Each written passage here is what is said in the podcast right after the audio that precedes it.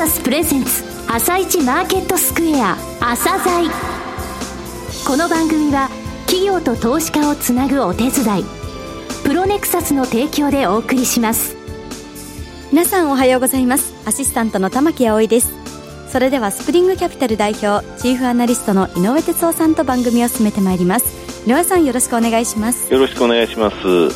今日も楽しみな企業をゲストにお招きしています。今日ご紹介する企業は証券コード6548旅工房です。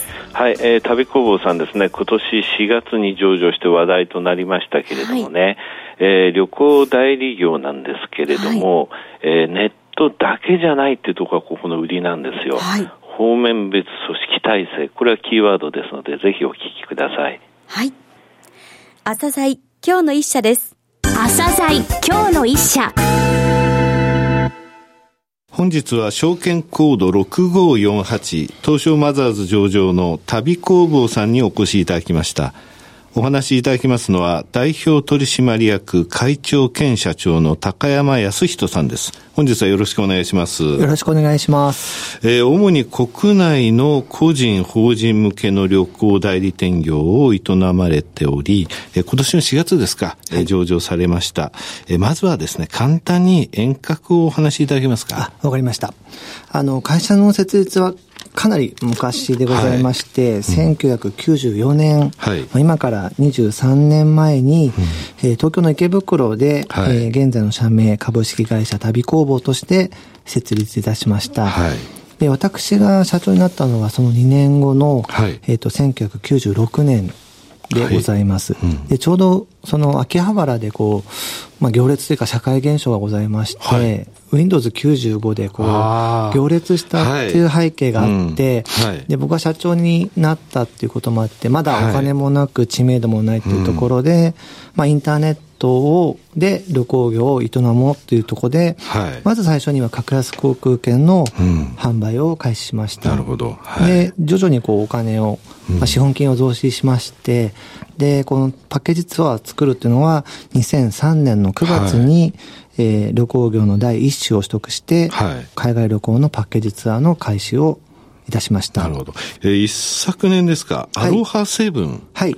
えー、ドットインクってことはこれ海外の会社ですかね。そうですね。あの、はい、これハワイにある会社でございまして、うん、このアロハセブンっていうのはもう社歴が40年ぐらいの老舗の現地の旅行会社でございまして、はい、はい、あのタイミングよくこう、うん、M&A できたっていう状況でございます。じゃあ、ハワイのその、えー、新鮮旅行代理店も、えー、完全子会社化したってことですね。はい、でまたあの昨年2月にはこう、はい、オンライン上で、うん、えーと、航空券と宿泊施設を自由に組み合わせできるダイナミックパッケージサービスを開始しまして、はい、また12月にはあの現在の連結子会社である、えーと、ベトナムに会社を作りました。はいベトナムの子会社、はい、そのお話は後ほどちょっとお聞きすることとしますね。はい、さて、あの、セグメントの面から見ますと、旅行代理店業としては、どういうふうに分けられますかね？はい、えっと、主要事業がこう3つに大きく分かれておりまして、はい、まずは、あの、個人の旅行事業、日本のお客様が海外旅行に行くっていう事業です。はい、なるほど。はい。いわゆる B2B っていうところで、はい、えっと、法人旅行事業、はい、これはもう社員旅行とか、はい、えー、企業様のご出張とかの、こう、手配をする。なるほど。部門でございます。はい、で、また、インバウンド旅行事業で、これは、まあ、いわゆる訪日旅行で、はい、日本に、えっ、と、外国のお客様をこう、招聘するような形でございます、ね、海外からいらっしゃる、はい、えー、旅行、えー、者ですね、海外からの、はい、えー、そういった方向けの事業もあるということですね。はい、ございます。はい。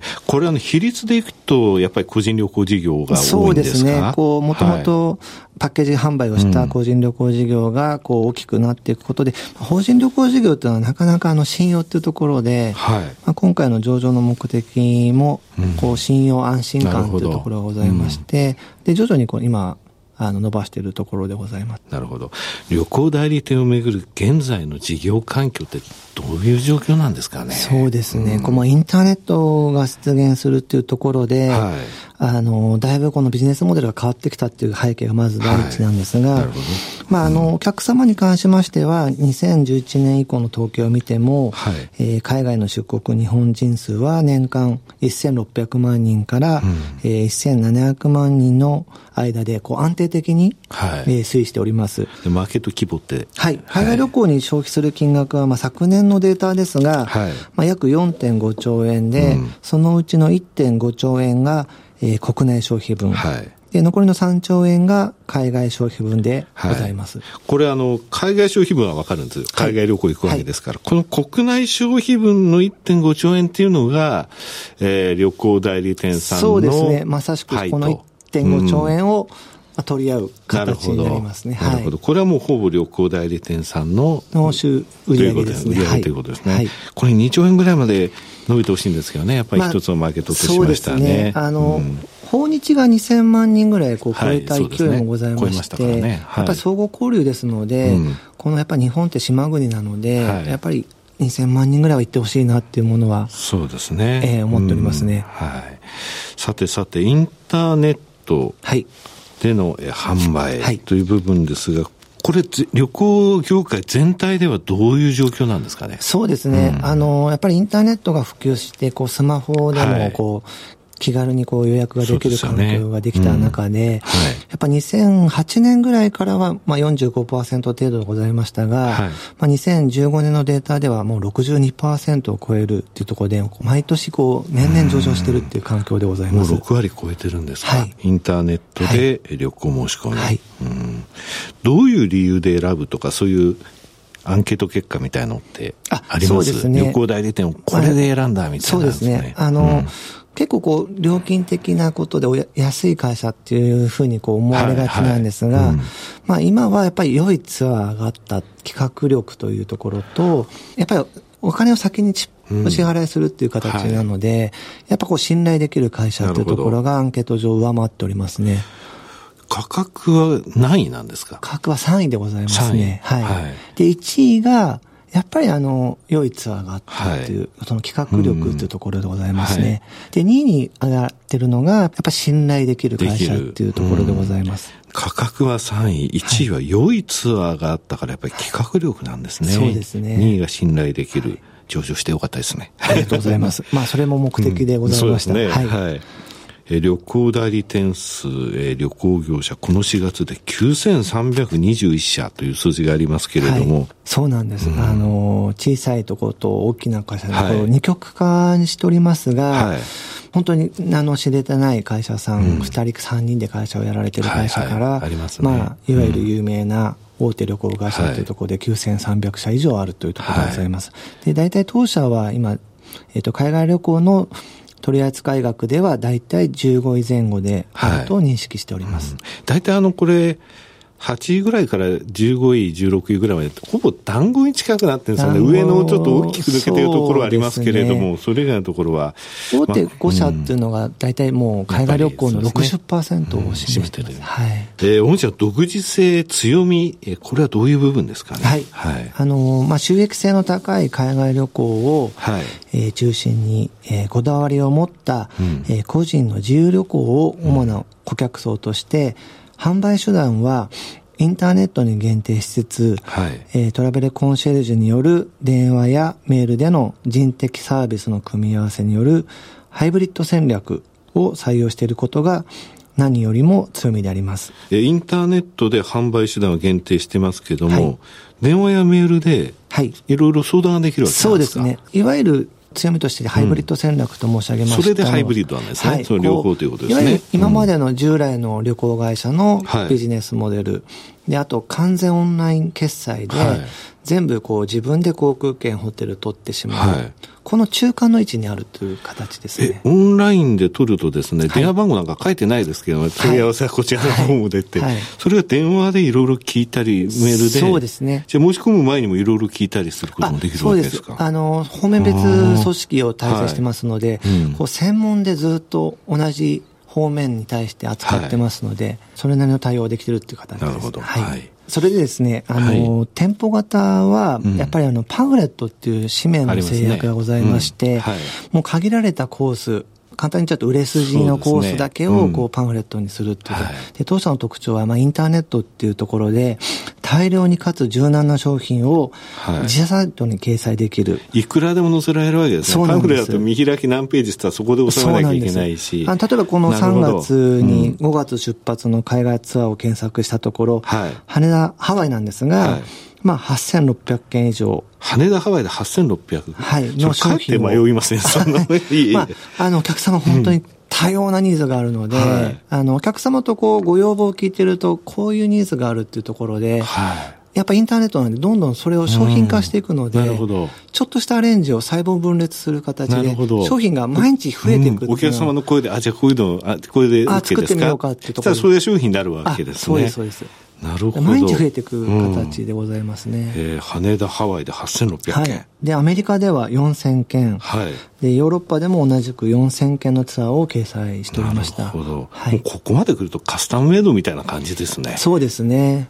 これで気に入らないっていうのはなかなかないんじゃないですか、これぐらい数があれば。あこれがいいやっていう、ね、多分商品企画力に関しては、うんもう本当に自信を持ってご提供できるかと思っております。はいうん、それもやっぱり電話とかメールで担当の方と、その専任の担当の方とやり取りできるから、はい、で、決まったものがツアーになっていくと。はい、そうです。面白いですね。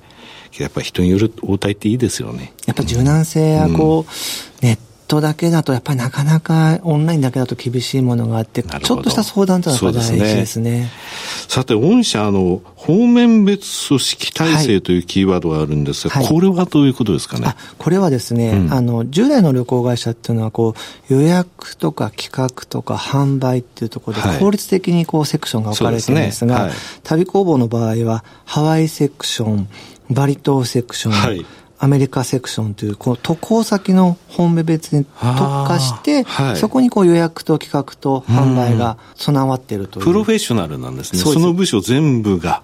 そこで。一日中ハワイの予約、一、はい、日中ハワイの手配。はい。一日ハワイお客様と話してるっていうところで、はい、毎日こう、なるほど。知見も高まっていく、深まっていくってところでございます、ね、なるほど。そうやってその専門性を高めるってことですね。そうですね。うん。これ重要ですね。例えばハワイとか言うと、はい、何度も行ってる人いるじゃないですか、はい、その人よりも詳しくないと、そうですね。電話の応対しててもね。そうですね。ただお客様とか話すことでもっともっと知識が広がっていって、また違うお客様にこうご提供できるというところが強みにもなりますね。うん、これも強みですね。はい。これはあの、顧客満足度に結びつきます、やっぱり。はい。4月の時点でちょっとアンケートを取った時に8.9点っていう非常に高い数値を、あ高いえー、獲得しております。うん、はい。おかげさまで、売上にも直結しておりまして、はい、えっ、と、主要旅行事業者の2011年度から2015年度までは、海外旅行取扱額は約10%程度減少してるんですが、はい、当社の取扱額は1.9倍、はい、まあ、約2倍近くなっております。すね、えー、成長戦略を教えていただけますか？はい。まず何よりも人材の採用、はいうん、教育配置という部分を強化しております。はい、積極的に海外研修に派遣して、現地を実際に体験することによって、はい、知識、ノウハウを、えー、獲得してもらいます。うん、で、また、利便性向上に向けた、基幹業務システム、はい、顧客管理システム、現地情報のデータベース化などのシステム投資強化を図っております。はい。人とシステムですね。はい。はい。まあ、その他にやっぱり、魅力的な商品企画の強化っていうのが大事でございます。うん、すね。はい、まあ、具体的にはこう根強いハワイの商品の強化や、はい、またそのニーズがあるんですが、まだ他社様が手薄となっている、うんはい。まあ、欧州の高級リゾートや、はい、北欧や東欧、豪華客船クルーズなど、はい、日本人がこれから馴染んでいくであろう成長分野の商品の強化をしていきたいと思っております。はい冒頭言われたベトナムですが、ベトナムの子会社というのはどういうことですかね？はい。はい、まあ、あの、ベトナムはインバウンド旅行事業をメインにしてるんですが、うん、なるほど。えっ、ー、と、競争の激しい個人旅行ではなくて、はい、高単価、高利益率の団体旅行などの大型案件の取り込みや、はい、ベトナム現地法人を通じた、このベトナム人のインバウンドの旅行者の取り込みを強化してまいりたいと思っております。はい。えー、最後になりましたが、リスナーに向けて一言お願いします。はい。旅工房は今年、東京証券取引所マザーズに上場しまして、これも一重に皆様方の温かいご支援の賜物と心より御礼申し上げます。えー、これからもお客様一人一人の自由な旅を実現するために、さらなるサービスの拡大と企業価値の向上に努めてまいりますので、どうぞよろしくお願いいたします。高山さん、本日はどうもありがとうございました。ありがとうございました。今日の一社、旅工房でした。さらに井上さんに旅工房についてお話しいただきます。はい、えー、方面別組織体制ね。はい。通常あの、例えば問い合わせの部署とか、はい、発見の部署とか、つまり業務によってその組織分けてるでしょ。はい。そうじゃなくてハワイ、バリとアメリカって分けてるわけ。その中で全て完結して、もうそれ、そこの部分のプロフェッショナルがいるってことですよね。はい、それからやっぱりね、ネット、ネットのね、一番のネックっていうのは問い合わせができないことなんですよね。そうですね。だから飛行機のあの航空券発行して、予約してから席を予約できない件だったとか、そういうのは分かるわけなんですよ。はい、これ非常に困るんですけれどもね、はい、そういったところが電話の応対、メールの応対でしてもらえると、これ大きいですよね。ツアー数すごいですよね。はい。えー、あの、うん。旅行に慣れてない人が申し込むときとか、はい、ネットだとちょっと分かりづらいところがあると思うんですけれども、そ、ねうん、それを電話で対応してくださる。とても親切だと思います。しかもね、これツアーって言ってもカスタムメイドに近いですよね。羽田、ハワイで5月出発が8600件ってね。いやいろんなバリエーションがあって。ぜひね、私はね、台湾のね、はい、エビ釣りツアー作ってほしいんだけどね。エビ釣りツアー面白いんだよ、これが。いやだね、もう旅行っていうのはね、はい、私の年になるともうこれ出張しかないんですよね。じゃあまたね、旅行行ける機会があるという、ん、いや、もう家族はちょっと無理でしょう。うん、いやいや寂しいね。はい、希望を抱きましょう。はい。それでは一旦お知らせです。企業ディスクロージャー IR 実務支援の専門会社プロネクサス。上場企業のおよそ6割2200社をクライアントに持つ。これはアジア証券印刷の時代から信頼と実績を積み重ねてきたからこそ。さらにプロネクサスが目指すのは企業と投資家をつなぎ日本の株式市場を活性化させることです。プロネクサス私たちは個人投資家の皆さんを応援します。井上哲夫。今日のストラテジーそれでは井上さん、後半の解説もよろしくお願いいたします。はい、えー、時間1分になっちゃったんですけどね、はい、ビットコイン、えー、仮想通貨のお話しますね。ちょっとこれかなり今揺れてるんですよ。はい、中国がね、えー、まず ICO、イニシャルコインオファリングって言うんですが、資金調達手段をこれちょっとダメっていうふうに言ったんですね。はい、というのはね、大口のお金を集めた50件ぐらいあるんですけれども、はい、半分ぐらいそういう実はそのビジネスモデルとかシステムとかサービス持ってない会社だったと。えー、これお金集めるっていうかね、トークンっていう仮想通貨を発行するってことなんですよ。はい、で、事業利益から何か配当もらえるんじゃなくて、トークンが値上がりしない限りダメなんですね。えー、こういった部分を先週 JP モルガン・チェイスのね、CEO が、えー、詐欺だとか、はい、チューリップバブルよりもひどいぞとか、そういう話をしたんですね。はい、それで揉めてるんですよね。はい、中国でこれ、あの、取引所、えー、いわゆるビットコインなどの仮想通貨の取引所を閉鎖するっていう計画もあるので、この問題ね、まだしばらく揉めると思いますね。はい日本の企業も今、えー、どんどんここの部分に出てってる、まあえー、会社があるんですけれども、はい、ちょっと警戒してみた方がいいと思いますね。はい。井上さん、本日もありがとうございました。また来週もよろしくお願いいたします。この後は東京市場の寄り付きです。